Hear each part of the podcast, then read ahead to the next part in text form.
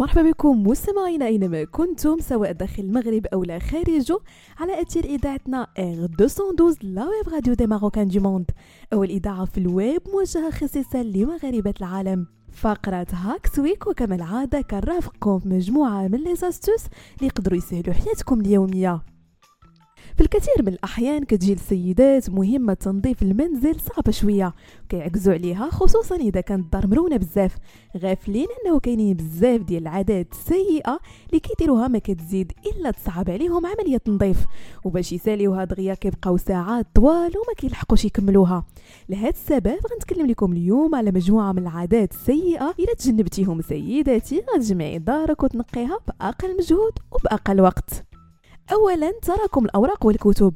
كثرة الأوراق والكتب اللي كتبقى مليوحة في كل بلاصة كتزيد من روينة الدار داكشي علاش من الأحسن أنك تخصي شي قنت في الدار خاص بالفواتير والأوراق الإدارية والشخصية وركن آخر مخصص للكتوبة.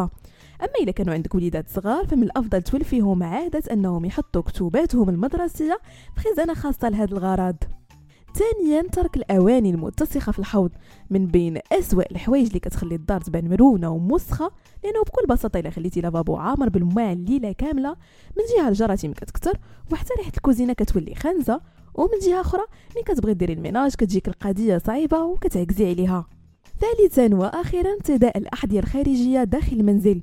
من أكثر العادات الخايبة اللي كتزيد توسخ المنزل ديالك هي تدخل بصباط زنقة الدار لذلك يفضل أنكم تخليو صبابطكم اللي كتخرجوا بهم لبرا حدا الباب وتلبسوا صنادل ديال الدار نقيين.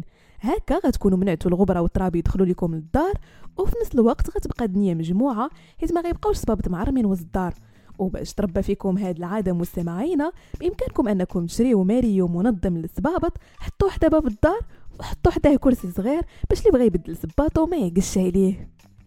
بهذا مستمعينا كنكون وصلنا لنهاية فقرة Hacks Week نضرب لكم موعد la semaine prochaine هادشي كامل على أثير اذاعتنا ار 212 لا ويب راديو دي ماروكان دو موند